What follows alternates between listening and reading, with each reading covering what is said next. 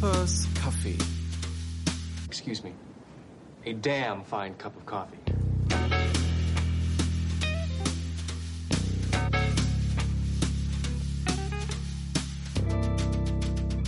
Coopers Kaffee. Herzlich willkommen zu Coopers Kaffee. Heute mit einem Serien-Special zu House of Cards mit Antje Wessels, Hallo? mit Sidney Schering und wer nicht da ist und mit ja, also wir sind heute zu dritt. Antje Wessels, Julian Miller Yeah, live from Gaffney, South Carolina. und äh, meine Wenigkeit. Ja, wir wollen über eine Serie reden, die uns sehr am Herzen liegt und äh, diesen Podcast dazu haben wir schon lange geplant, ähm, weil das äh, für uns eine ganz besondere Serie ist. Wir haben ja nicht allzu viele Podcasts speziell zu einer bestimmten Serie, aber da werden in der nächsten Zeit einige folgen. Ähm, wir arbeiten das alles mal ab und ich mache wieder meinen Mail-Account zu. Vielen der, Dank. Cor- so. der Cornballer überhitzt schon. Der Das überhitzt schon und mein Mail-Postfach explodiert gerade so. Äh, House of Cards. Ähm, die große Netflix-Serie, die unter anderem bekannt dadurch wurde, dass Netflix gesagt hat, ähm, die basiert auf Auswertungen, die wir zu unseren Zuschauern gemacht haben. Das war der große Hook damals, dass man eine Serie kreiert oder, oder äh, forciert, die ja darauf abgestimmt ist, was die Leute sehen wollen angeblich. Das ähm, ist ja auch letztendlich das Geschäftsmodell von Netflix und House of Cards das Produkt. Ähm, House of Cards selber basiert lose auf einer britischen Serie aus den 90ern. Ja, House of Cards mittlerweile in drei Staffeln gelaufen und äh, es wird eine vierte Staffel geben. Wohl möglich die letzte, da wird zumindest drüber spekuliert. Läuft seit 2013 und ähm, ja, wir fangen einfach mal an mit der Frage. Ach so, ne, erst noch mal eine Spoilerwarnung natürlich. Äh, Sydney und Antje haben die ersten beiden Staffeln gesehen. Das heißt, ähm, wer jetzt zuhört und äh, auch nur die ersten beiden kennt, der kann jetzt erstmal zuhören. Ähm, wir werden, also Julian und ich werden dann später über die dritte Staffel auch noch reden und dann später nochmal über die Charaktere und deren gesamtes Wirken, deren gesamte Handlungsmotivation und so weiter, ähm, weil dafür braucht man einfach den Blick auf alle drei Staffeln, aber zuerst nur die ersten beiden Staffeln. Und wer die Serie noch gar nicht gesehen hat, dem empfehlen wir jetzt schon mal, sie zu gucken und ähm, sich dann den Podcast anzuhören. Also House of Cards, die Story von Frank Underwood, seinem, ja, seiner Frau und äh, den ganzen Leuten, die dahinter stehen. Frank Underwood zu Anfang der Majority Whip im Weißen Haus, aber dazu vielleicht später. Ähm, es ist eben eine Polit-Serie, ein Polit-Thriller und äh, ja, was ist das Besondere an House of Cards? Warum habt ihr eingeschaltet oder angefangen, das zu gucken damals? Ja, bei mir war es im Grunde zum einen die Tatsache, dass die Serie so extrem gelobt wurde. Ich muss dazu vorher sagen, ich bin gar nicht so sehr der Seriengucker. Ich habe mich irgendwann mehr so in Richtung Film und Kino entwickelt und Serie war für mich oder ist für mich immer mit sehr viel Aufwand verbunden, den ich einfach so generell ähm, nicht aufbringen kann. Ich kann so, ich kann Serien gucken nicht so in meinen Alltag integrieren wie, wie äh, Filme. Deshalb bin ich eher von der Serie immer abgekommen. Bei House of Cards war es aber zum einen so, dass die Serie so extrem gelobt wurde von allen Leuten, die ich kenne. Also entweder ich habe äh, einfach Leute, die einen ähnlichen Geschmack haben und deshalb die Serie alle gelobt haben, oder sie hat einfach flächendeckend total viele Leute angesprochen und begeistert. Zum anderen hat die Serie natürlich auch äh, Filmniveau und sie ist natürlich mit äh, Kevin Spacey extrem prominent besetzt. Wobei ich sagen muss, dass House of Cards mich persönlich vor allem auch deshalb nochmal thematisch anspricht, weil ich alle Formate mag, die in irgendeiner Form, und das trifft auch auf Filme zu, die in irgendeiner Form etwas Negatives im Mittelpunkt haben. Also dass der Hauptcharakter eben kein guter ist, sondern irgendwie äh, zwielichtig oder tatsächlich böse, wie es ja auch so in Serien wie zum Beispiel Hannibal der Fall ist. Und so ist es ja hier mit House of Cards auch. Und deshalb finde ich sowas immer potenziell viel, viel interessanter als irgendwas, wo ein guter Mensch im Mittelpunkt steht. Und das sind, glaube ich, so die Hauptfaktoren, weshalb ich mich irgendwann an House of Cards gewandt Ja. habe. Und da fehl, kommt ja auch noch hinzu, dass die Staffel insgesamt, was dann wieder ähm, mir entgegenkommt, ähm, sie ist ja recht kurz. Nicht kurzweilig, das auch, aber sie hat ja nicht allzu viele Folgen. Ich glaube, acht Folgen hat ja eine Staffel, soweit ich mich erinnere. Und Nee. das ist ja 13, mehr sogar. 13 sogar Oh. sind's. Ja, ja. Dann kam es So, mir so einfach. Aber umso, umso Ja. interessanter dann, dass es Ja, das, ja, wobei, aber selbst 13 Folgen sind ja, Ja. im Vergleich zu manch anderen Serien ist das ja auch immer noch wenig. Ich meine, im Vergleich zu britischen Serien ist es verdammt viel. Ah, aber, Ja, ähm, aber wenn man so ins Network-Fernsehen guckt, dann hat man 22 bis Ja, 24. eben, genau. Also das, ähm, ich dachte, wie gesagt, ich dachte, es wären sogar nur acht, aber diese, auch dieser kurze Faktor, es sind eben nur 13 Folgen, der ähm, bleibt der dann trotzdem erhalten. Und ja, ich glaube, so setzt sich das zusammen, mein Interesse dafür. Ja, ich hab, ich hab ja, bin ja noch begeisterter West Wing Fan, äh, die, die äh, wir in Deutschland nicht so wunderbar kennen, die aber ein Hit gewesen ist in Amerika äh, in den späten 90ern, frühen 2000ern, ähm, spielt im Westflügel des Weißen Hauses eben und ist, wie ich finde, eine der besten Serien, die je gemacht worden sind. Sogar noch besser als House of Cards, aber das ist äh, ein Thema von, von einem anderen Podcast. Äh, mich interessiert allein schon mal das Thema, das Sujet, ja, die hohe Politik in Washington, das ist, äh, finde ich, immer ein spannendes Untersuchungsfeld, wenn man es gut macht, wie eben äh, bewiesen von Aaron Sorkin mit The West Wing oder jetzt von, äh, von, von David Fincher und Bo Willimon mit House of Cards. Ähm, und das war so für mich der erste Grund, das zu gucken. Ähm, äh, weiter war es dann äh, natürlich äh, Kevin Spacey, äh, der diese Figur ganz toll spielt. Also hat mich in den ersten Minuten schon äh, dabei halten können und, und, und die Serie auch langfristig interessant gemacht für mich. Und äh, es ist, man ist sehr schnell gecatcht davon. Ja, also man braucht nicht viel Überredungskunst, um da dabei zu bleiben. Es ist eine sehr attraktive Serie von Anfang an. Kevin Spacey ein toller Darsteller, David Fincher großartiger Regisseur und äh, da war es für mich klar, ich äh, guck mir das an und habe es bis heute nicht bereut. Ja. Also bei mir war es tatsächlich so wie bei Antje, dass mir das jemand empfohlen hat, beziehungsweise ich oft gehört habe, äh, aus dem privaten Umfeld sogar, dass äh, Leute das geguckt haben, obwohl sie keine großen Seriengucker sind und ähm, ja vor allem auch die das Argument immer war, die Serie, ja, die ist einfach, äh, das ist so ein Hook, also dass man nicht mehr aufhören kann zu gucken. Also Binge-Watching at its best sozusagen. Und das ist bei mir dann sogar auch eingetreten. Die erste Staffel habe ich an einem Wochenende wirklich verschlungen. Das ist dann nachher abgeebbt bei der zweiten und dritten, aber ähm, die erste Staffel ist, ist ein absolutes Meisterwerk und die habe ich echt an zwei bis drei Tagen gesehen. Und mh, ja, insofern haben sich die Erwartungen erfüllt, die ich am Anfang hatte durch die Empfehlung daran.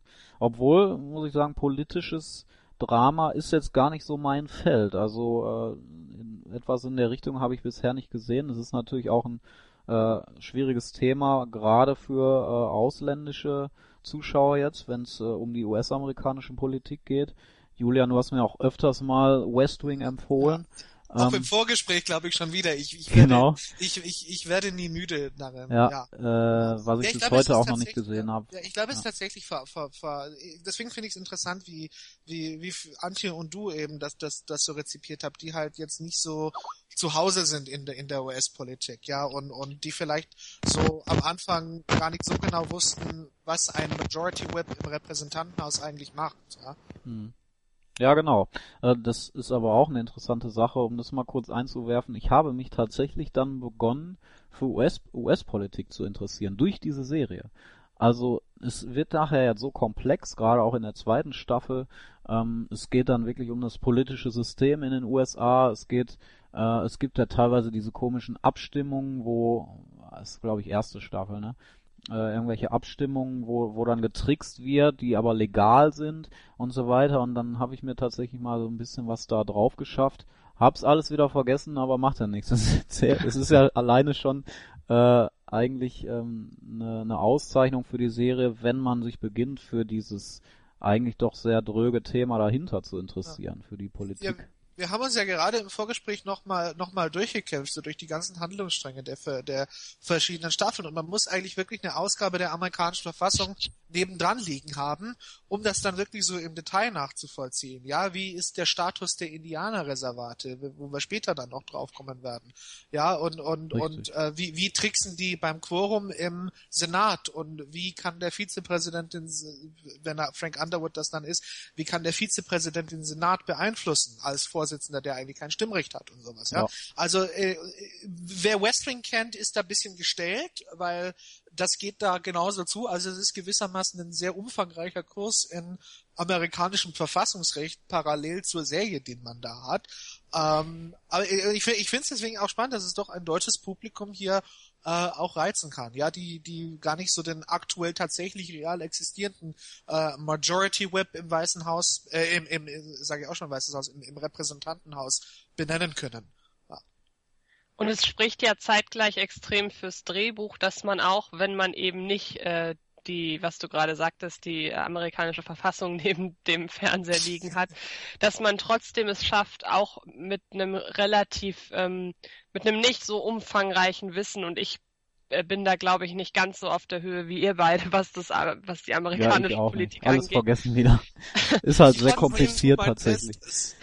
Trotzdem hat die Serie ja auch so einen sehr hohen Unterhaltungswert ja. durch, äh, obwohl es eigentlich ja, ähm, obwohl ja eigentlich nicht viel passiert. Ich weiß noch, dass ich, als ich angefangen habe, ähm, die Serie zu gucken, beziehungsweise mir überhaupt die Staffel erstmal irgendwie zugelegt habe, dass ich immer sehr irritiert davon war, dass obwohl ich von der Serie wusste, dass es da halt eben um einen Politiker geht, der äh, über Leichen geht und äh, sich äh, halt dass das Gesetz sehr weit ausdehnt zu seinen Gunsten und so weiter, um es mal so zu nennen.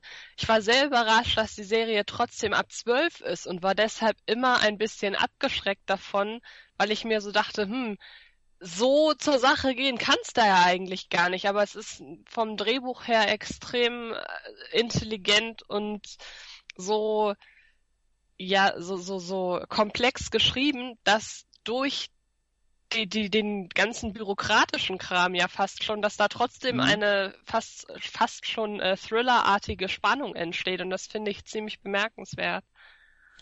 Ja, genau, also das geht ja auch letztlich weniger um diese bürokratischen Hürden oder ähm, die drögen äh, ja generellen politischen Dinge, die man beachten muss, sondern es geht ja auch so um inoffizielle, um, um so Hinterzimmerdeals oder um wie wird Diplomatie gemacht oder wie überzeugt man jetzt diesen Abgeordneten, dass er für mich stimmt und so weiter. Das sind ja Sachen, die man sonst nicht sieht und äh, die einfach nur, ja, das steht dann auch nicht auf Papier oder so, aber Frank bedient sich natürlich auch dieser Methoden, er reizt alles aus im Legalen und geht auch manchmal drüber.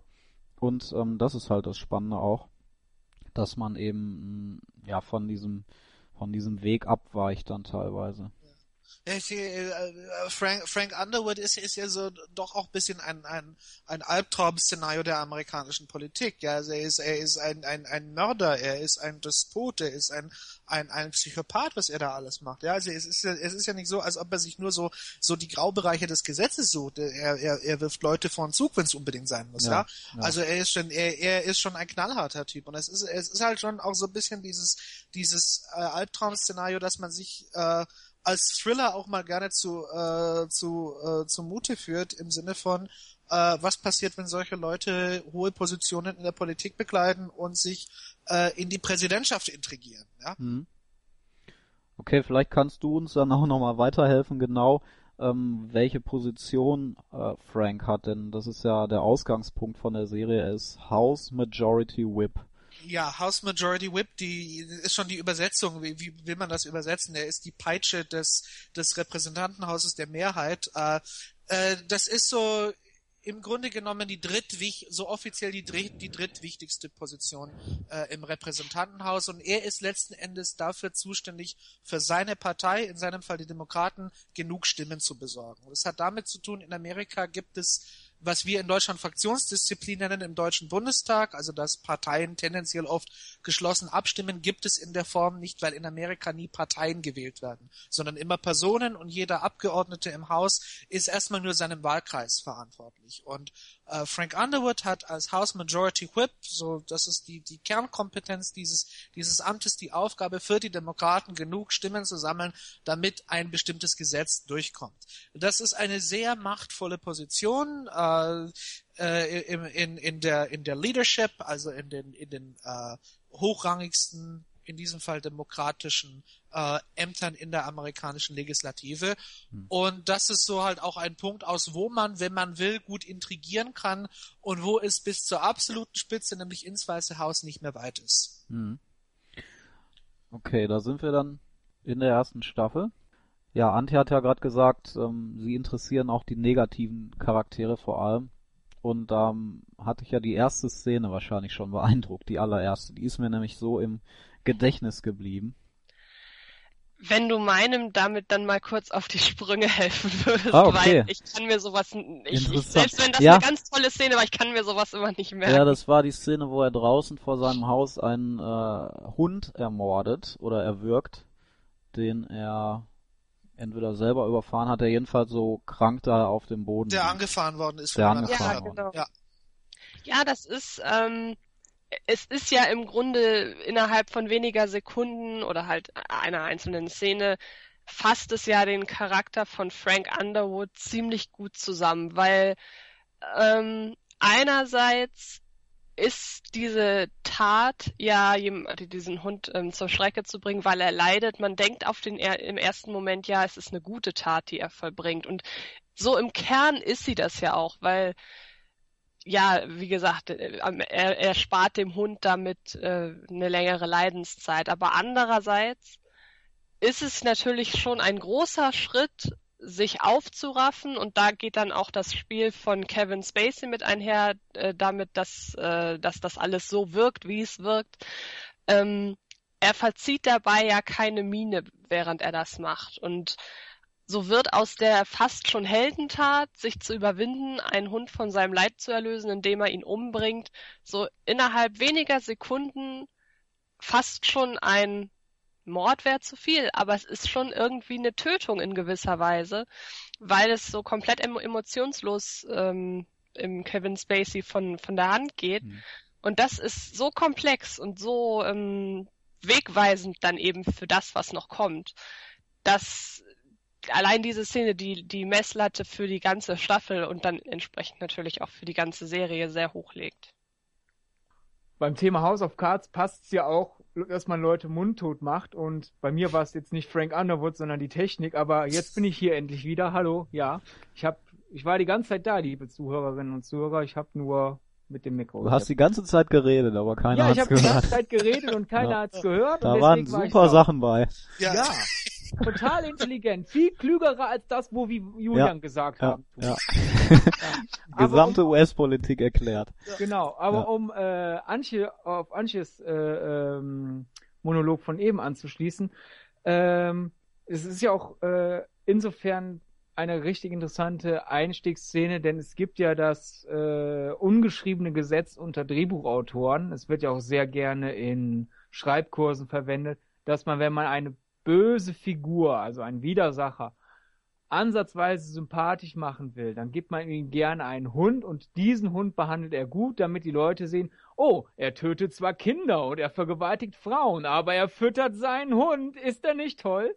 Und deswegen, hm. wenn man einen Schurken, einen Hund aufpeppeln sieht, macht es den Schurken ansatzweise sympathisch. Und House of Cards zäumt diese äh, Methodik von hinten auf und nimmt eine Hauptfigur und somit im äh, normalen, landläufigen äh, Sprachgebrauch ja den Helden, weil viele sehen ja automatisch die Hauptfigur als Helden an bei Filmen und Serien. Wir nehmen jetzt einen Helden und seine erste Tat ist das Erschießen eines Hundes oder das Töten eines Hundes. Und äh, auch wenn dieser Hund somit von seinen Leiden erlöst wird, ist es halt, wie Antje ja gesagt hat, dennoch eine, eine Tat, über die man diskutieren kann. Und somit setzt House of Cards eigentlich für die ganze restliche Serie direkt ein Signal und sagt, das ist nicht die normale Dramaserie, in der wir eine Figur mit ein paar Problemen zusehen, wie sie versucht, ihre Probleme loszuwerden, sondern diese Figur ist teilweise auch das Problem und das Mhm. ist das Großartige an der Serie. Die, diese Figur ist doch die allermeiste Zeit, glaube ich, das Problem, ja. Per, per se. Genau. Und ähm, dieses äh, grundsätzliche Ding, do the unpleasant thing, yet the necessary thing, wird halt in dieser Szene halt vor, ja, schon gezeigt, aber auch vorweggenommen für die gesamte Serie. Und in dieser Szene spricht er eben zum ersten Mal, wie gesagt, ähm, durch die vierte Wand den Zuschauer direkt an, was ja ein Stilmittel ist, was sich dann auch weiter durchzieht. Äh, wegen dieser beiden Sachen. Einmal die Tötung des Hundes und diese Durchbrechung der vierten Wand. Es ist eine unfassbare Szene. Vielleicht können wir schon reden, was das mit euch oder mit uns bewirkt, ähm, dass äh, eben da ganz bewusst immer äh, Frank Underwood zum Zuschauer spricht.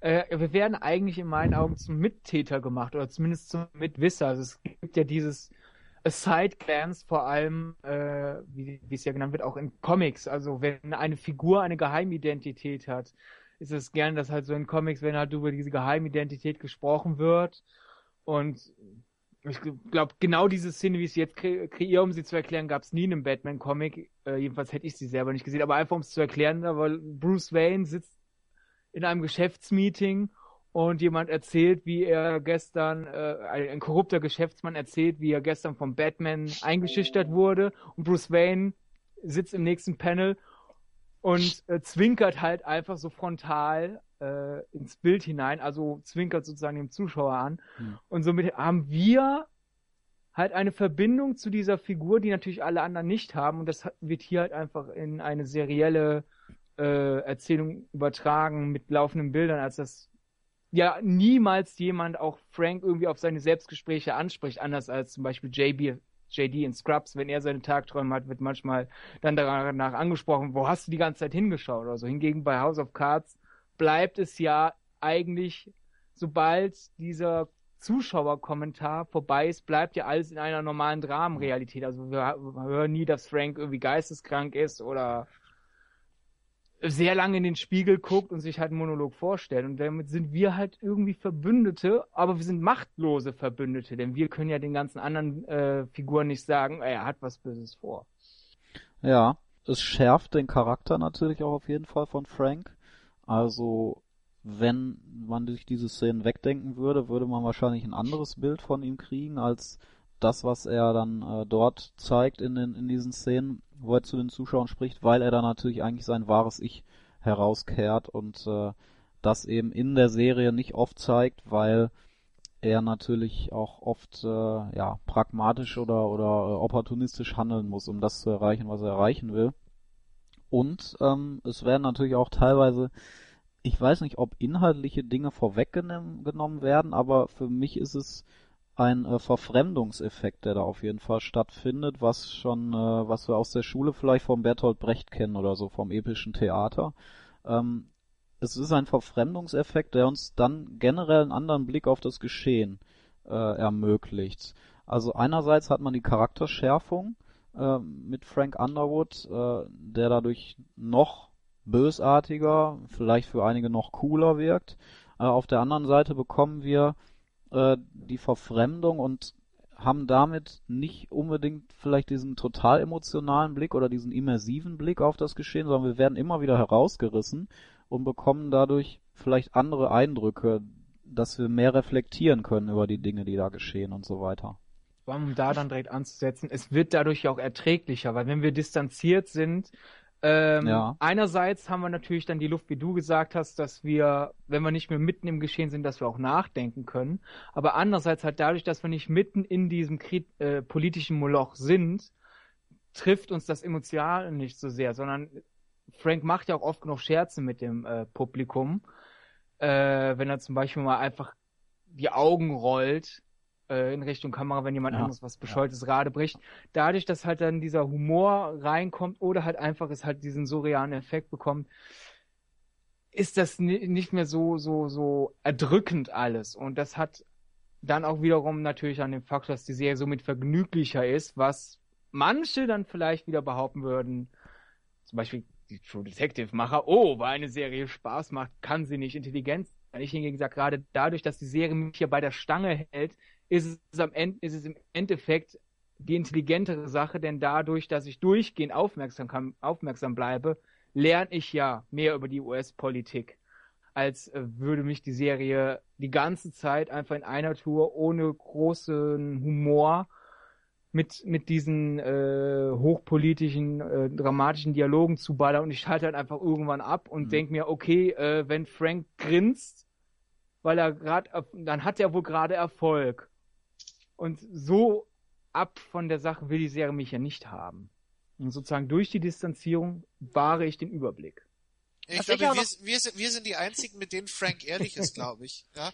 Wenn er zum Beispiel, zum Beispiel äh, ist die Diskussion, wen packt er mit auf sein, äh, auf seinen Wahlzettel, wer soll Vizepräsident werden von ihm dann später und, und äh, eine bringt sie so in Position und er sagt dann, God knows, I will never put her on my ticket, ja. Und jetzt müssen wir Anchi reden lassen, sonst riecht sie sich wie ja. ich die ganze Zeit. right. Was, was ich auch noch sehr wichtig finde, das schließt wieder an, äh, an das an, was wir am Anfang sagten.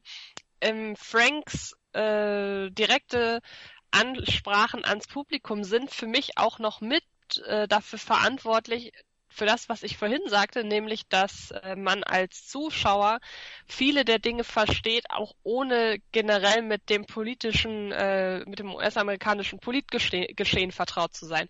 Weil er zwar jetzt nicht einen auf Aufklärer macht, so nach dem Motto, das und das bedeutet jetzt das und das, aber manchmal erklärt er halt doch, wie wichtig welche Personen sind und warum er jetzt das und das tut. Stimmt, und das ja. finde ich auch wichtig, weil es ähm, auch, auch dahin geht, was Sidney gerade gesagt hat, von wegen, es ist gleichzeitig auch, auch äh, Spaß, aber es ist halt, wie gesagt, auch dieses, ähm, die, die, die Macher wissen ganz genau, ab wann nicht ganz so mit dem Thema erfahrene Leute eventuell nicht mehr mitkommen. Und genau in dem Moment wird dann manchmal eben auch Frank hinzugezogen, was ein positiver Nebeneffekt ist. Genau, vor allem je, gegen Ende der ersten Staffel und erst recht in der zweiten Staffel äh, kommt es ja auch mal dazu, dass Frank absichtlich eine Schlacht verliert, um halt den gesamten Krieg zu gewinnen.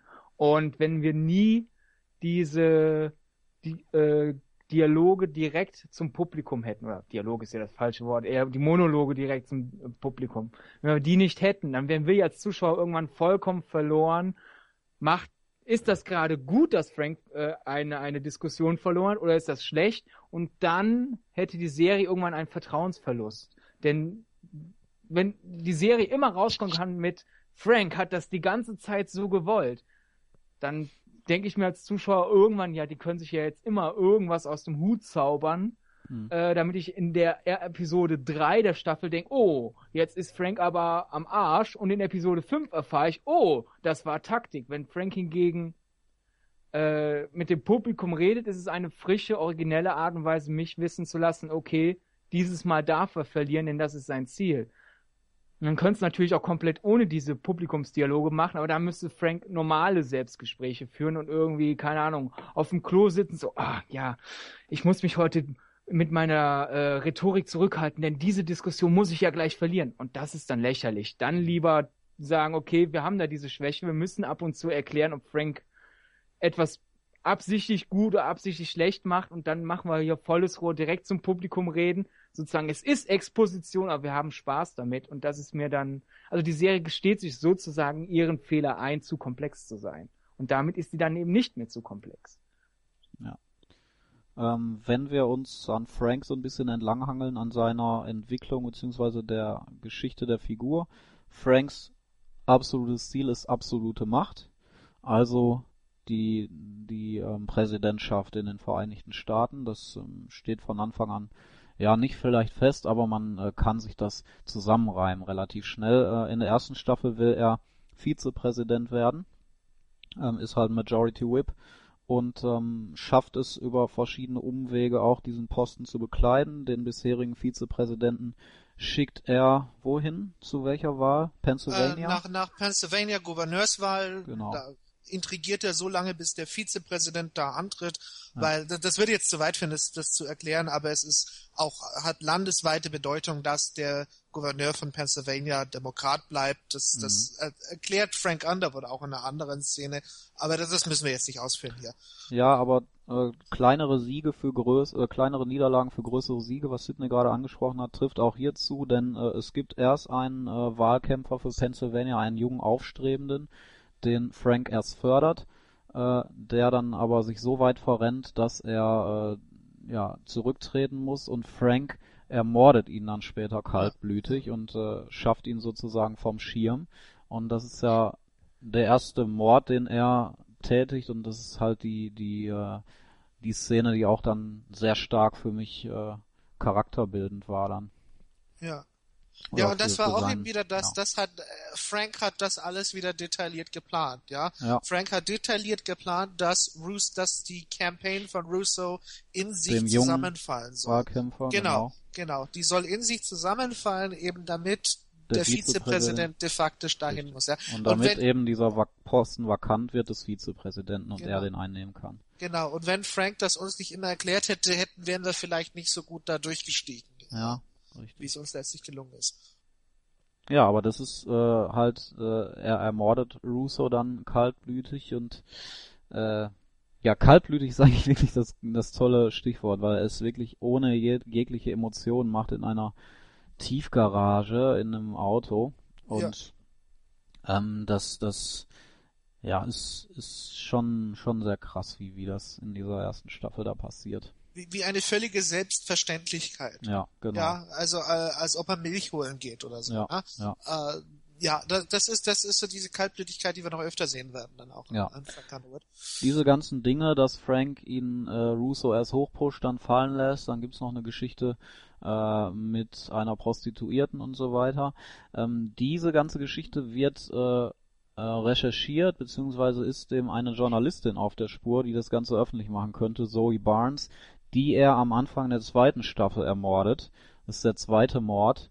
Äh, und ja, das sind äh, zwei Dinge, also zwei Morde oder zwei Handlungen, die ihn die gesamte Serie auch begleiten. Also letztendlich spannt sich daraus wieder der gesamte Bogen ähm, für die weiteren Ver äh, Verläufe und äh, da wird auch immer wieder drauf zurückgegriffen. Also gerade in der dritten Staffel, wo wir jetzt nicht drauf eingehen wollen, äh, hier am Anfang, äh, weil es Spoiler wäre, aber gerade in der dritten Staffel wird das nochmal ganz stark aufgegriffen und ich glaube, da, da passiert auch in der vierten nochmal was.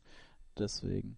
Aber die, die, die erste Folge der zweiten Staffel, wo Zoe Barnes vor die U-Bahn geworfen wird. Das ist eine Szene, die, die, die kann man überhaupt nicht beschreiben, was sie mit einem gemacht hat. Das kam so aus dem Nichts, für mich jetzt. Unfassbar. Ja, absolut. Vor allen Dingen ja auch deshalb, weil, äh, ich weiß nicht, ihr habt es wahrscheinlich nicht auf DVD beziehungsweise Blu-ray gesehen, sondern ähm, irgendwie wahrscheinlich über Netflix Ja. oder im Fernsehen, oder? Ja. Und Mhm, es ist ja. so, und ich habe halt die, die DVD-Boxen zu Hause und weiß entsprechend auch, wie die, wie das Menü und so weiter aufgebaut ist. Und man wirbt immer noch sehr damit, dass Zoe Barnes halt auch in Staffel 2 eine sehr tragende Rolle spielt. Mhm. Was ähm, nebenher, also sie ist prominent auf der Box drauf, sie ist prominent äh, im, äh, im, im Im Menü Layout. zu sehen. Genau. Und ähm, das ist ja nebenher, erstmal ist es sehr klug von den Leuten, die das verantwortet haben, weil doofe Leute hätten sie ja einfach rausgenommen, sodass man sich denken kann, okay, so lange, so wichtig kann sie jetzt in der Staffel nicht sein, vielleicht stimmt sie ja sogar. Ähm, aber es ist, äh, das, das, das steht dann irgendwie auch so stellvertretend halt für die Unberechenbarkeit in der gesamten Handlung, weil ihre Rolle war ja jetzt nicht, also es war jetzt kein, keine Tötung, weil man plötzlich die Figur nicht mehr als wichtig erachtet, sondern man hat einfach, ähm, Sie wurde ja, zu man hat wichtig. ihre, Ja. ja, man hat ihre Rolle quasi, ihre sehr wichtige Rolle in, in der Serie quasi geopfert, um darüber noch besser zu werden. Und das finde ich ziemlich mutig, weil man hätte das hätte ja auch komplett schief gehen können. Mhm.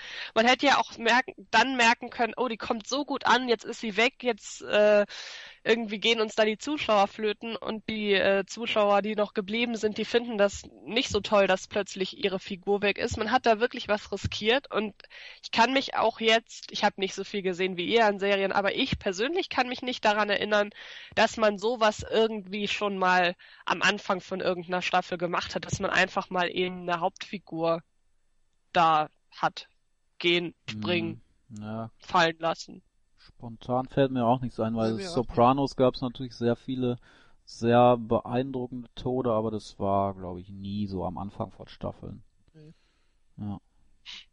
Ich könnte noch hinzufügen, dass halt nicht nur das äh, DVD-Menü äh, und auch die, die Hülle groß mit, mit ihr wirbt, sondern auch dass vor Beginn der zweiten Staffel auch viele Promo-Interviews Kate Mara eine große Rolle eingetragen haben und sie hat auch groß erzählt, wie wichtig halt ihre Rolle für die gesamte zweite Staffel ist, dass sie halt sehr viel in Gang setzt und so weiter. Und sie hat so gesehen ja nicht gelogen. Aber sie hat es halt so formuliert, dass man denkt, ja, vielleicht deckt sie halt auf, was Frank macht und sie wird auf jeden Fall noch lange dabei bleiben. Und das ist halt dann wirklich diese Genialität, dass man es schafft, einerseits halt genau wie Frank, dass die Macher und Kate Mara da ist da mitgespielt, dass die zwar die Leute, den Leuten die Wahrheit sagen, wir aber was ganz anderes denken. Mhm. Und halt so, so auch diesen Twist bewahren. Aber im Gegensatz zu euch allen, als äh, sobald äh, sie in, in der U-Bahn-Station war und da gab es dann so diese, diese langsame Kamerafahrt, wie sie halt so langsam so das, den U-Bahnsteig entlang geht und wir hören da diese, diese sehr aggressive Live-Percussion-Musik, weil da halt irgendwelche Straßenmusiker sind. Da habe ich sofort gesagt so, oh, Mädchen, wenn du überleben willst, geh da weg. Oh, nee, sie trifft sich mit Frank. Okay, mal gucken, wie er sie jetzt umbringt. Das ist so, so, dass, wie er sie da so ganz ruhig runterschubst und wie die Kamera das dann noch halbwegs drastisch äh, einfängt, ohne dass man direkt zu einem Horrorfilm wird, das hat mich überrascht, aber dass sie die Szene nicht überleben wird, war mir nach Beginn der Szene sofort klar. Hm. Was jetzt nicht negativ gemeint ist, weil ich war trotzdem natürlich gespannt. Hab ich recht? Hab ich recht? Hm. Oh scheiße, ich hab recht. Ja, ist schon großartig. Ähm, generell die erste Folge der zweiten Staffel für mich die beste Folge bisher in House of Cards, ähm, auch wegen des Monologs am Ende. Es war nämlich so, dass ich mir die ganze Folge lang über gedacht habe, wann kommt dieser Monolog? Das war immer so genial in der ersten Staffel, diese Monologe, die ja mehrmals vor Folge auch auftreten. Und ähm, dann kommt die ganze Zeit keiner, es geschieht dieser Mord und eigentlich ist die Folge vorbei, aber dann steht Frank zu Hause im Badezimmer am Spiegel, guckt in den Spiegel und dann beginnt der Monolog und dann kommt dieses uh, Did you think I've forgotten you? Perhaps you'd hoped, hoped I had. Also da spielt er dann auch noch mit, dass er dann sagt, glaubt ihr Zuschauer, äh, dass ich euch Zuschauer vergessen habe? Ah, hier bin ich wieder und so weiter. Und da klingt dann schon die Abspannmusik mit rein und äh, es ist einfach nur großartig. Du hast das Wichtigste noch vergessen, nämlich äh, die Manschettenknöpfe, die er, ja. ich glaube, von Claire geschenkt bekommen hat, ja. die halt seine Initialen sind, aber ja. ein FU heißt halt nicht nur Frank Underwood. Richtig, ja. Ja, also. Vor allem, was ich in der Szene sehr, sehr interessant finde, ist, dass er im Grunde, also zumindest war es bei mir so, es kann, kann Zufall sein, dass er ziemlich genau in dem Moment, als er sagt, dachtet ihr, ich habe euch vergessen, dass sich genau in dem Moment dachte, er hat uns vergessen, dass in der ja. zweiten Staffel das rausgenommen wurde, dass er sich an den Zuschauer wendet, weil ich jetzt auch nicht wusste, kam das vielleicht beim US-Publikum nicht so gut an oder so. Und deshalb genau in dem Moment, als ich dachte, haben sie das jetzt rausgenommen, genau in dem Moment hat er es gesagt und ich weiß nicht, mhm. wie, wie, gesagt, es kann auch Zufall sein, aber vielleicht haben die das so genau durchgeplant, dass man gesagt hat, nach so und so vielen Minuten fängt der Zuschauer an, sich zu fragen, ob sich irgendwas ja. verändert hat. Und ja, genauso wirkte das und das, ja. das war auch nochmal mal ziemlich, wenn es ein Zufall war, war es ein ziemlich genialer Zufall und wenn nicht, dann äh, Hut ab. Nee, das haben mal. die auf jeden Fall geplant, dass sie sehr lange das nicht machen, weil das ist, gehört ja auch zu diesem Stilmittel dazu. Wenn man es lange nicht einsetzt, umso stärker wird dann äh, das Stilmittel wieder, wenn man es dann wieder einsetzt. Und ich habe es jetzt persönlich äh, gebingewatcht und habe die zweite Staffel direkt nach der ersten angefangen, aber stellt euch vor, ähm, jemand hat das äh, damals bei Netflix geguckt und dann war ja ein Jahr Pause zwischen der ersten und der zweiten Staffel. Das heißt, man hat eventuell sogar vergessen, dass es diese Stilmittel irgendwie gab oder hat sich nicht mehr so genau daran erinnert und guckt dann die Folge, ist eine ganz normale Folge sozusagen, ganz normale Serienfolge und auf einmal am Ende dieser Folge passiert wieder dieser Monolog und man ist da überhaupt nicht drauf vorbereitet. Das ist, hat wahrscheinlich eine noch heftigere Wirkung dann gehabt für diese Leute. Ja. Ähm, ihr habt gerade schon Claire kurz angesprochen, wenn man sie nochmal äh, reinnimmt, die ja auch eine sehr wichtige Figur ist, äh, Franks Frau Claire, die am Anfang eine äh, NGO leitet und äh, ebenso machtbesessen ist wie Frank. Man kann darüber diskutieren, ob sie nicht sogar noch äh, intriganter und noch böser ist eigentlich vom Charakter her als er. Ähm, Gerade interessant, weil, weil wir ja auch, Julian und ich, die dritte Staffel kennen. Wie wirkt für euch Claire in den ersten beiden Staffeln? Ich finde, sie ist ähm, Frank ebenbürtig auf jeden Ja. Fall. Und ähm, ich finde, sie ist. äh, Ich finde sie Ebenbürtig in in, in, Hinsicht in, auf Machtwillen oder? Ja, genau. Und auch im, Hinse im Hinblick darauf, wie weit sie ist, für ihre eigenen Wünsche und für das, Ja. was sie will, zu gehen. Ähm, ob sie, wobei ich glaube, ich weiß nicht, ich halte sie da nicht für, ähm, für kalt. Ich glaube, sie ist nicht ganz so kaltherzig wie Frank, weil ich nicht, mir nicht vorstellen kann, dass sie jemanden ermordet. Aber gut, äh, das kann ja noch that- kommen. I will let that child wither and die in you. Das ist ein großartiger Lieblingssatz von ihr. Erklär den mal. Nee, ich warte, nur Stichwort Kaltblütigkeit dachte ich mir, das ist eigentlich einer der kaltblütigsten Sätze, die im, die im amerikanischen Fernsehen hier gefallen sind. Ja gut, das stimmt. Ja, okay, stimmt. aber sie, ich, ich, was, was ich mich immer frage, ist, weiß sie, dass Frank Peter Russo und Zoe Barnes ermordet hat? Äh, Das frage ich mich immer. Also- weiß sie das, rechnet sie damit? Ähm, das habe ich mich auch lange gefragt, aber äh, was ich halt interessant finde, ist, dass überhaupt die ganze Beziehung zwischen den beiden sehr viel darauf beruht, dass eben Sachen mir als Zuschauer nicht ausführlich erklärt werden, sondern dass halt so die Mimik und Gestik und dann ab und zu ein paar Nebensätze mir äh, Punkte geben. Also es fing, glaube ich, auch schon mal an mit der Frage, weiß Claire, dass äh, Frank fremd geht? Und irgendwann, zwei, drei Folgen, äh, ähm, nachdem halt das in der ersten Staffel eingeführt wurde, dieser äh, Ehebruch, äh, Plotfaden, sagt sie irgendwann mal, äh, Frank erzählt mir ja alles und dann besucht sie auch äh, Kate Maras Figur. Und ich meine halt auch in Sachen Mord gibt's da auch wieder immer mal so Nebensätze, die jedenfalls in mir den Kanon gesetzt haben, sie weiß das. Es wird ja irgendwann gesagt, wir haben alles miteinander geplant und du hast schon Ding. Und sie sagt immer, du hast jetzt schon deine Aufgaben dafür getan, äh, jetzt ist es meine Reihe, jetzt bin ich an der Reihe, dafür Opfer zu bringen. Ich glaube, das ist, als sie dieses äh, Anti-Vergewaltigungsgesetz äh, sozusagen durchbringt. Also, was heißt Anti-Vergewaltigungsgesetz? Wenn ich sie jetzt nicht gesehen hat, will ich jetzt denken, hä?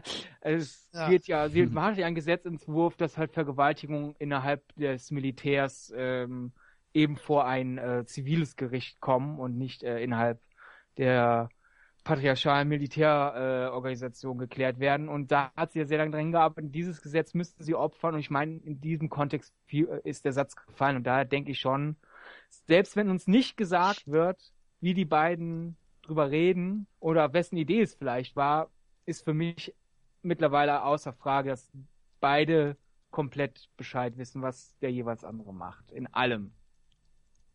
Hm. Es gibt dann natürlich auch noch dieses äh, Interview, was ja mit mit dieser Vergewaltigungsgeschichte zu tun hat, dass sie ein Interview im Fernsehen gibt. Das war in Staffel 2, ne? Genau. Ja. Dass sie eine Abtreibung hatte, weil sie vergewaltigt wurde. Im, an der Uni, soweit ich das weiß. Und da ihre persönliche Geschichte mit reinbringt, die aber so gar nicht passiert ist. Ne? Das war ja, dass sie dann äh, vor, vor den äh, Fernsehkameras gelogen hat, Ja. nur um sie da sich selber weiterzubringen Ja. und sich zu profilieren. Und Also da kommen dann immer vergewaltigt auch... wurde, Ja, mach, mach du ruhig, mach du Ja. ruhig. weil ich habe jetzt vielleicht äh, Jana auch nur falsch verstanden. Also vergewaltigt wurde sie schon, nur sie bringt äh, in Sachen der Abtreibung die die Chronik durcheinander, weil sie Okay. halt äh, sagt, dass sie und sie stellt es so dar, als wäre sie halt kurz bevor sie mit Frank zusammengekommen ist, wäre sie vergewaltigt worden, dadurch schwanger geworden und sie hat halt dann in der während Franks erster Kandida Kandidatur für ein wichtiges Amt äh, hätte Mhm. sie damals dann diese Abtreibung gemacht. Und in Wahrheit war diese Vergewaltigung aber einige Zeit her und dazwischen hatte sie dann nochmals Abtreibungen, die nichts damit zu tun Ah, hatten. genau, ja, das, Das hat das. sie dann ja. äh, Ja. weggeblieben. Die natürlich vertuscht bleiben sollen, diese Ja. anderen Abtreibungen. Ja, aber diesen einen hohen Militäroffizier, glaube ich, General, was auch immer, diesen einen ranghohen Militärkerl, der hat sie wirklich vergewaltigt. Das Ja. Äh, wurde auch vor der Interview-Episode schon mal thematisiert. Hm.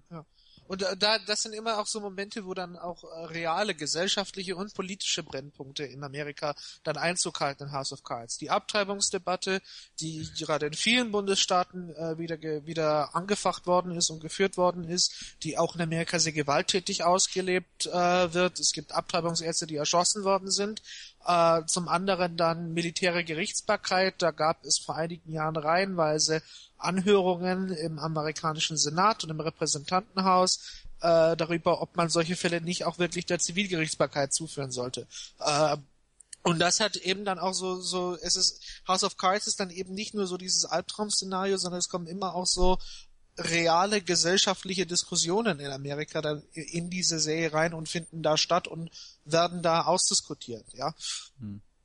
Generell ähm, muss man ja sagen, dass einige Leute, die nicht im Haus und Weiß arbeiten, aber die zum Beispiel äh, Einblicke haben, irgendwelche Reporter zum Beispiel, dass sie sagen, House of Cards ist sehr nah an der Realität dran.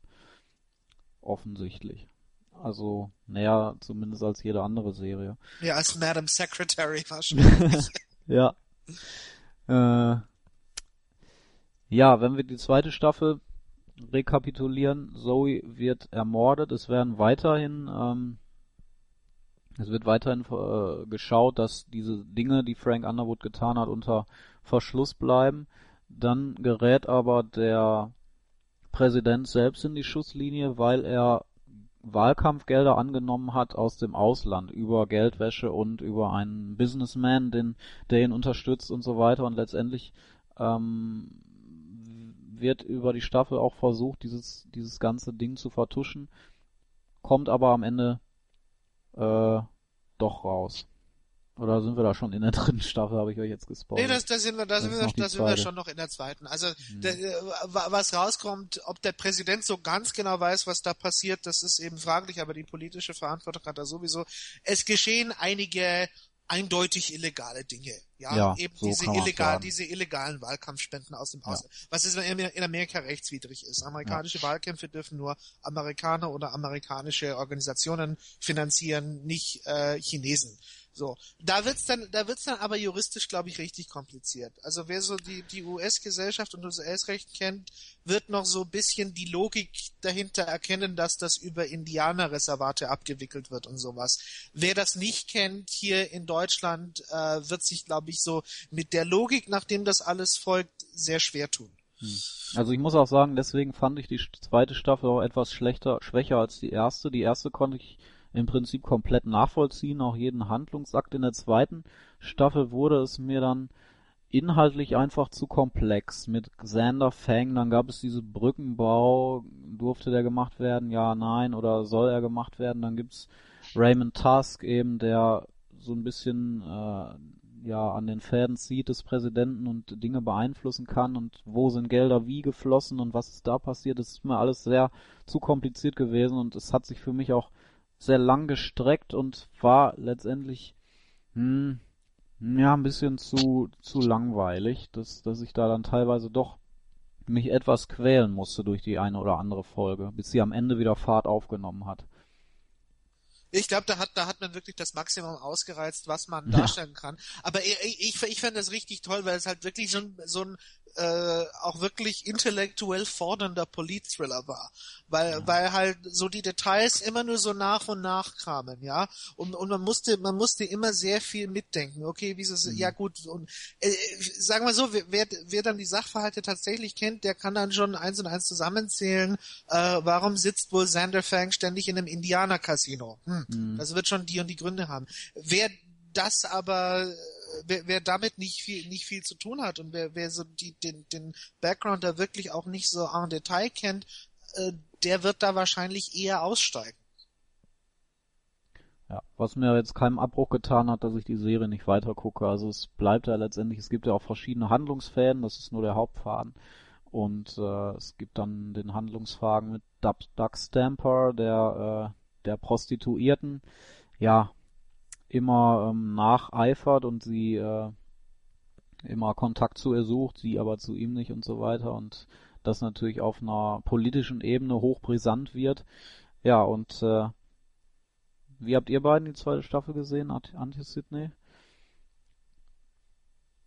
Genau, ich habe sie genau wie die erste gesehen, auch auf DVD und ich glaube ziemlich kompakt. Ich weiß nicht, ob an, an einem Wochenende oder über zwei Wochenenden verteilt, aber so in, in, in Häppchen von zwei bis drei Episoden pro Sitzung sozusagen. Und äh, mir hat sie ein bisschen besser gefallen als die erste, auch wenn ich jetzt auf Anhieb nicht sagen könnte, woran es lag. Ich glaube, es lag weniger daran, als dass es generell große Änderungen gab, äh, sondern ich glaube einfach, dass das, was, dass die ähm, Zutaten der ersten Staffel, die auch in der zweiten weiterhin drin waren, einfach dieses Mal noch besser funktioniert haben, als dass äh, alle Beteiligten ihr, ihr Handwerk jetzt noch besser drauf hatten als beim ersten Mal, weil sie halt sozusagen in den Rollen drin waren oder halt im Schreibfluss, in, in, in dem Stil der Serie, was Regie und äh, Drehbuch angeht.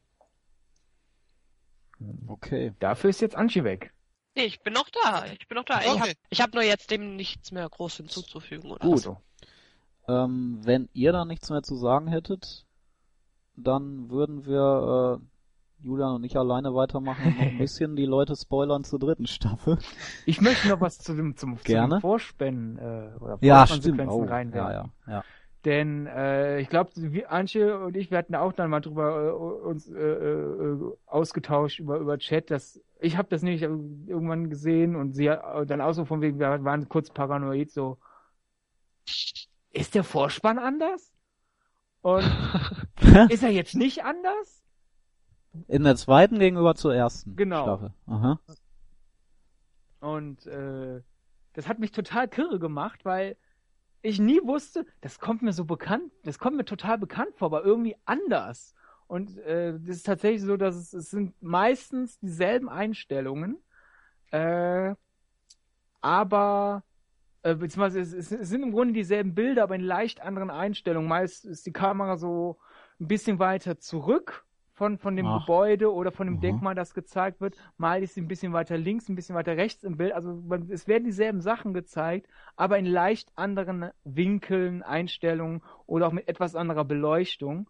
Und äh, ich habe auch gelesen, dass wohl die Musik ein bisschen anders ist. Das habe ich wiederum nicht rausgehört, aber dass da auch ein paar Takte mal ein bisschen höher oder ein bisschen tiefer gespielt werden oder einfach nur ein bisschen abgedumpft sind oder dass auch mal äh, im Arrangement plötzlich für- bei einer Note ein Instrument fehlt, was bei, der anderen äh, Musik noch drin war.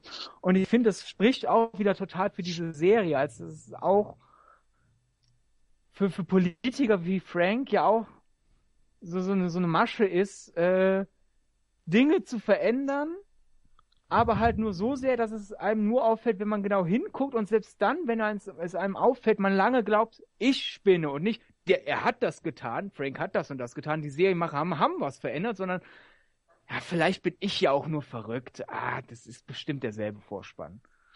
Und ich war beim Vorspann immer nur noch Junkfood holen und hab das überhaupt nicht. Was? Echt? Ich feier den jedes Mal, den Vorspann, wirklich, weil, also es gibt wenig Vorspänne, die ich jedes Mal gucke, auch in der dritten Staffel noch, oft spule ich dann vor, aber den finde ich so großartig, jedes Mal, also ich könnt, kann mich da nicht satt drehen dran. Ja, ist auch toll, aber bei mir hatte leider immer Junkfood Priorität. Das ist, das ist nicht despektierlich gegen den Vorspann. Ja, mal einen McRib holen eben, ne? Kannst du aber den, demnächst auch liefern lassen. Ja, siehste, Ja, dann brauchst du nicht mehr aufstehen. Stich, Stichwort Running Gag, aber ich kaufe mir sowieso einen Cornballer. mehr, mehr dazu in der nächsten Folge. Ja. Ja, nee, nicht nächste Folge. Die, die, die liegt etwas länger auf Halde, glaube ich. Wir haben erst noch True Detective, was vielleicht das Stichwort ist, denn äh, da hören wir uns alle hoffentlich wieder, wenn wir einen Termin finden. Ja, und das wird so positiv. Ja. Das wird der, der absolute Clash, der größte Clash aller Zeiten bei uns im Podcast. Ich wollte gerade sagen, das wird die allererste richtige Diskussion überhaupt Mhm. über True Detective. In anderen Podcasts wird ja immer nur sich gegenseitig gesagt, wie toll das alles Ja, ist. ja. Hm. Das, wir, So, könnten so wie das diese eigentlich, Woche bei House of Cards.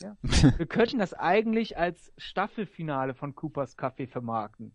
Ja. Dann machen wir Aber zwei, wir drei, kommen dann nie wieder aus der Pause zurück. genau, dann machen wir zwei, drei äh, Coopers Quickies, Potsplits, wie auch immer. Ja. Und dann fängt die nächste Staffel an wieder mit äh, einer großen Folge, wo wir uns den Kopf einschlagen zum Thema McRib mit oder ohne Gurke und Zwiebeln. Ja, genau. In diesem Sinne, In diesem Sinne, äh, bleibt dran, wenn ihr euch noch spoilern wollt. Ansonsten Ja. äh, bis zum nächsten Mal. Bis Bye, dann. bye. Tschüss. Ciao. So. so. Dann reden wir mal über Doug Stamper und Rachel Posner. Ja, jetzt muss Das ich hier Knöpfe drücken. Nein, oder das technisch heute so Das schlimm. ist technisch Ah, schwere Scheiße. so. Das ist immer jedes Mal so. Gut. Dritte Staffel, also Ende der zweiten. Ähm, der Präsident muss zurücktreten, Walker muss zurücktreten. Frank Underwood ist am Ziel angelangt, äh, Genau. wird als Präsident der Vereinigten Staaten vereidigt. Und die dritte Staffel beginnt dann damit, ähm, dass er sozusagen im Amt ist, aber ohne Rückhalt in der Bevölkerung. Er ist ja nur ein Ersatzpräsident. Und äh, es stehen aber Wahlen an, 2016, die Wahlen, die sonst Walker hätte führen müssen. Und Underwood äh, tritt mit dem Programm auf America Works.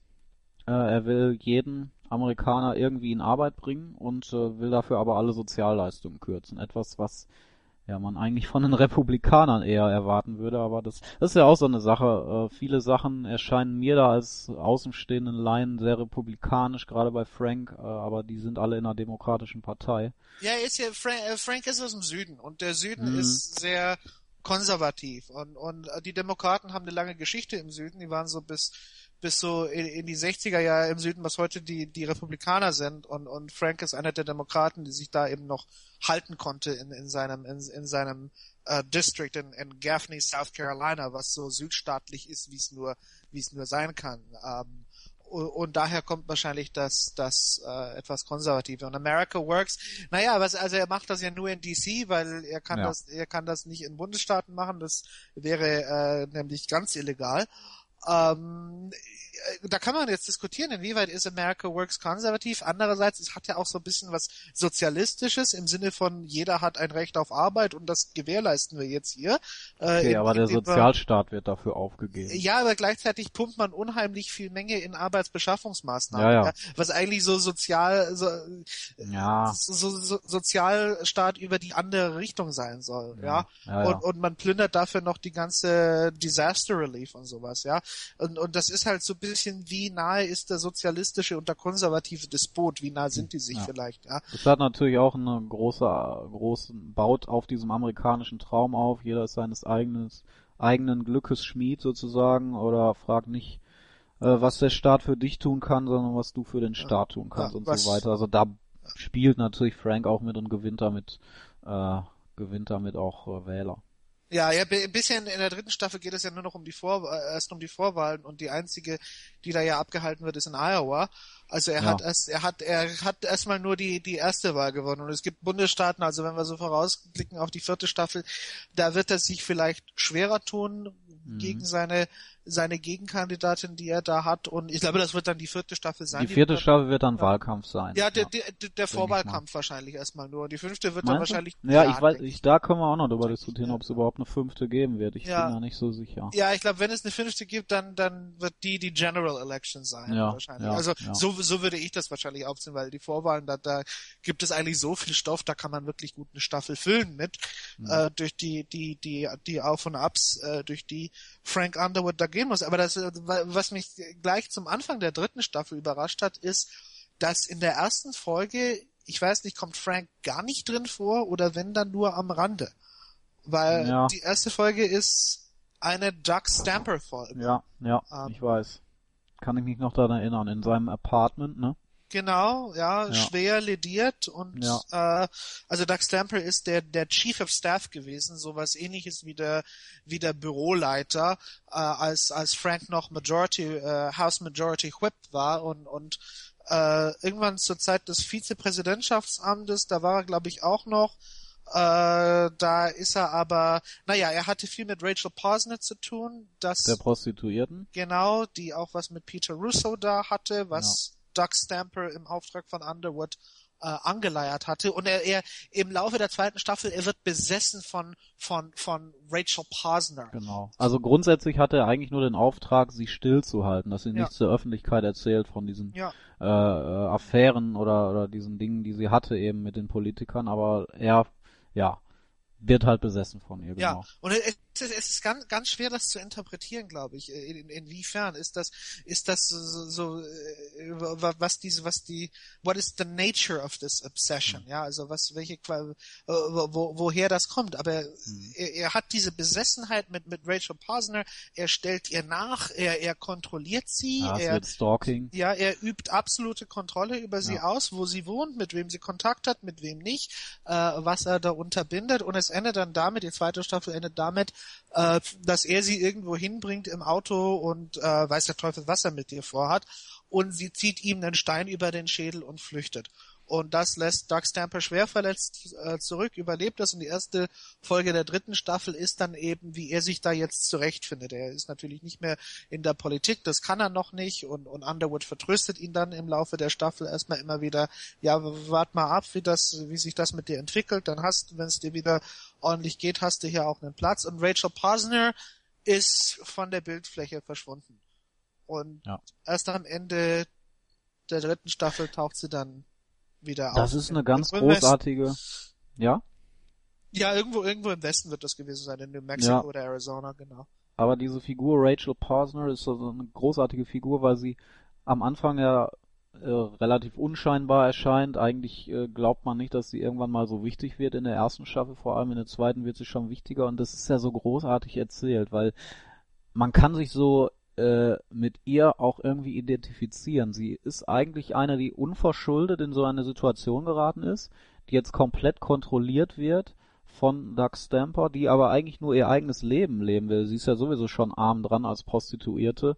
Ein Leben, das man äh, ja nicht als angenehm äh, erkennt in der ersten Staffel und in der zweiten, sie sucht ja, sehnt sich ja nach Liebe, sie fängt eine Beziehung mit einer anderen Frau an, die aber von Doug Stamper dann irgendwie auch äh, ausgeschaltet wird oder es wird jedenfalls äh, nee, stimmt gar nicht, nicht von Doug Stamper, aber letztendlich verrennen die beiden sich so, dass, dass Rachel äh, die Beziehung beenden muss, weil sie eben so eingeengt wird von. Ne? Auf Druck und, von Doug natürlich. auf Druck ja. von Doug. Und äh, das ist so, so eine tragische Geschichte und tragische Figur, noch tragischer, wenn man sieht, wie es dann endet in der dritten Staffel, dass sie letztendlich diesem diesem Gefängnis, das immer kleiner wird, dass ich oder diese diese Fesseln, die sich immer weiter zuziehen von der ersten Staffel an, dass dass sie denen nicht mehr entkommen kann und dann letztendlich ermordet wird von äh, von Doug. Ja, aber was wie ich finde, einer, einer der größten Triumphe ist der Serie, wie dieser Mord äh, Ja. sich anbahnt, wie er sie in der letzten Folge erst kidnappt und dann in seinem Wagen durch durch die den er da kauft in New Mexico irgendwo durch die Gegend fährt, schon mal so ein Grab aushebt und es geht ihm ja anscheinend psychisch darum, Rachel Posner auszulöschen. Und, und, und sie sagt dann zu ihm, Rachel is already dead, ja, weil sie eine neue Identität annehmen will. Mhm. Und, und, und erst Ja, ist, sie hat auch schon eine neue. Ja, sie hat, hat sich schon- alles hat- neu machen lassen. Genau, hat sich schon schnell Papiere äh, fälschen lassen, Ja. kann eigentlich losgehen. Ähm, und erst sieht es so, als ob Doug das tatsächlich überzeugt. Und, und dann lässt er sie laufen, gibt ihr noch ein bisschen Wasser mit, sagt, da 20 Meilen ist eine Stadt, ich fahr weg, adios. Mhm. Mhm. Und dann denkt man schon, sie ist raus aus der Sache. Und, und äh, das ist jetzt tatsächlich so der einzige Hoffnungsschimmer von House of Cards. Ihr wird so eine, ihr wird eine Zukunft außerhalb dieses Mhm. Gefängnisses zugestanden. Richtig. Und dann macht Doug Stamper doch noch kehrt und man sieht dann nur, wie dieser Wagen sich ihr immer nähert. Äh, Sie hat schon diese Angst im Gesicht und der nächste Schnitt ist dann schon, wie sie zugeschaufelt wird Ja. äh, in der Wüste von New Mexico. Äh, das war eine richtig, richtig harte Sequenz, aber äh, Also grandios gelungen. Und, und grandios gelungen. Äh, Breaking Bad lässt äh, grüßen auf jeden Fall. Und ähm, in Hinblick auf Duck ist es natürlich auch äh, hochinteressant, weil da sieht man wieder die Skrupellosigkeit der US-Politik sozusagen, weil er hätte sie ja laufen lassen können.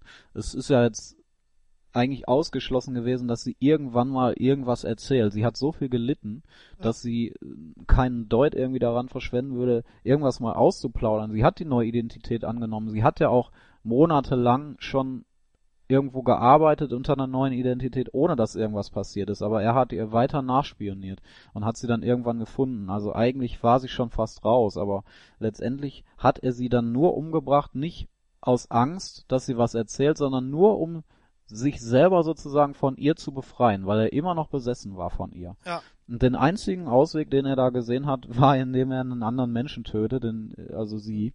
Ja, die Quelle, das se- ist die, so Quelle sein, die Quelle seiner Besessenheit. Es ist natürlich, Genau, es, es, ja. es wird halt auch parallelisiert damit, dass er Alkoholiker ist.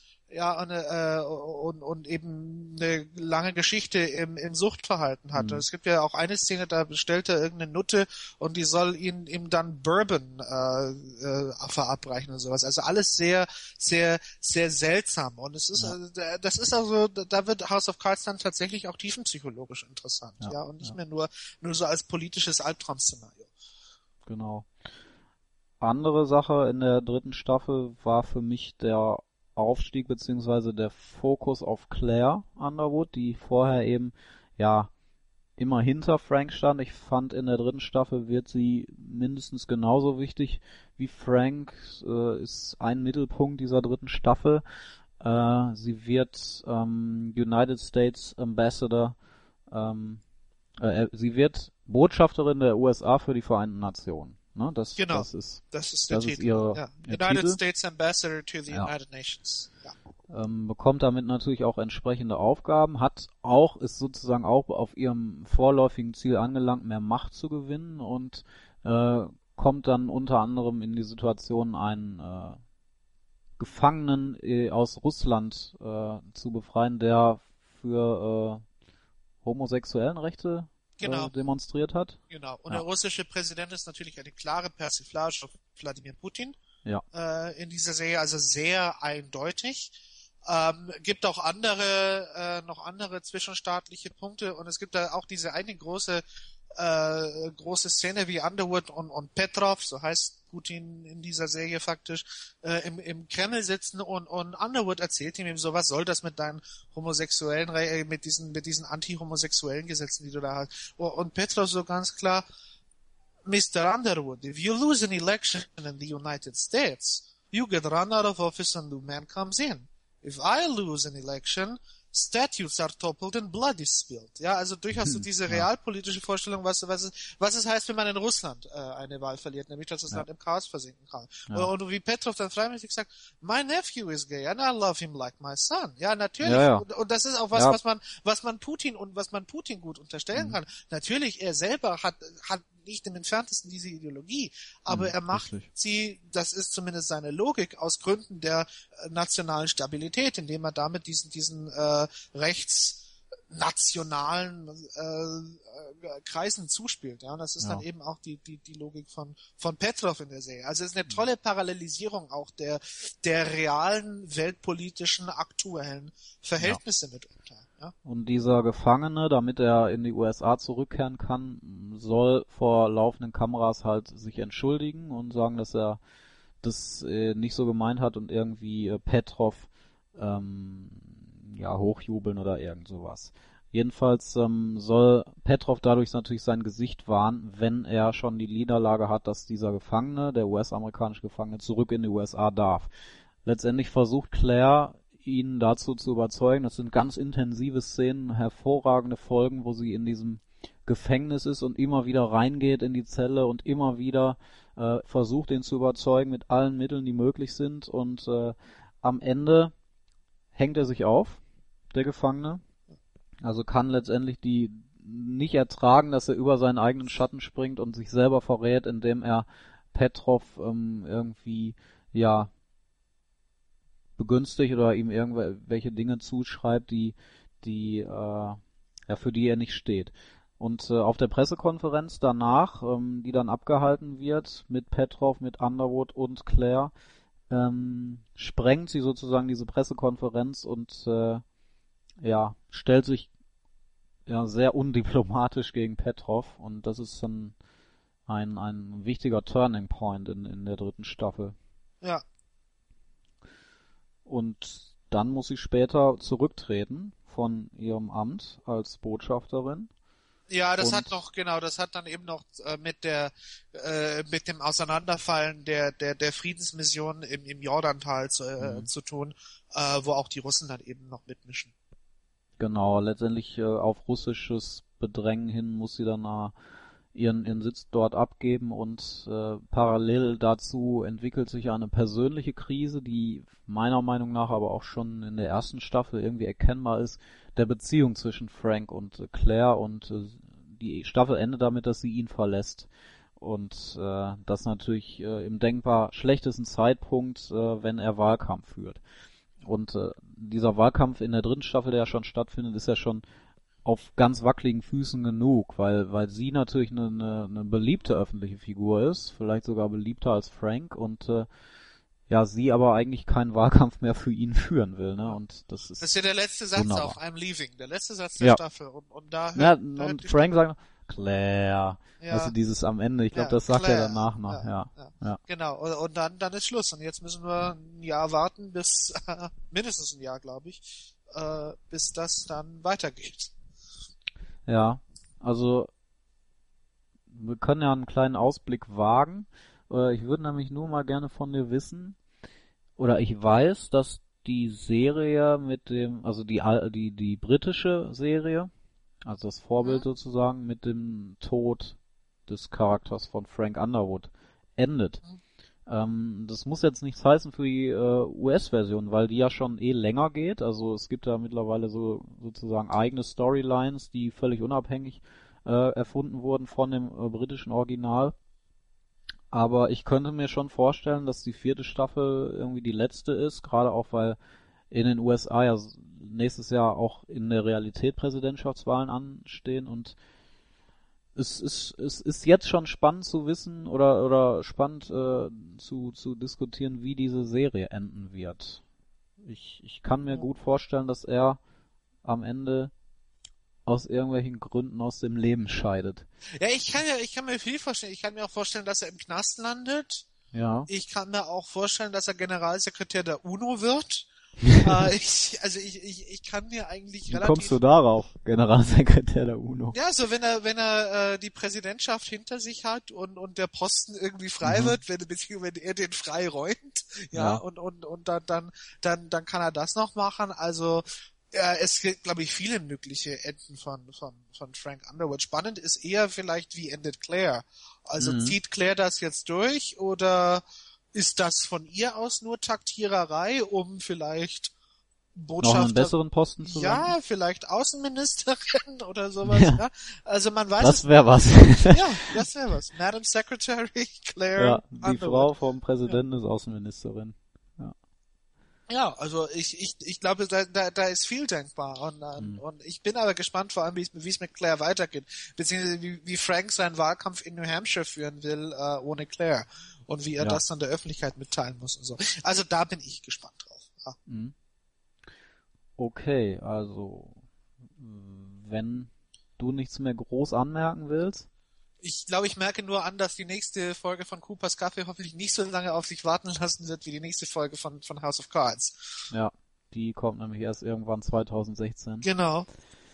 Aber ich glaube, ganz so lange brauchen wir nicht. Sollten, Ja. wir, sollten wir schaffen. Ich stelle schon mal den Cornballer warm. Ja. Gut. Ja. Vielen Dank fürs Zuhören ähm, und bis zum nächsten Mal. Ciao. Tschüss. Cooper's Kaffee. Excuse me.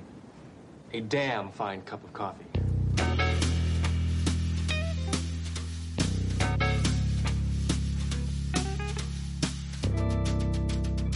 Cooper's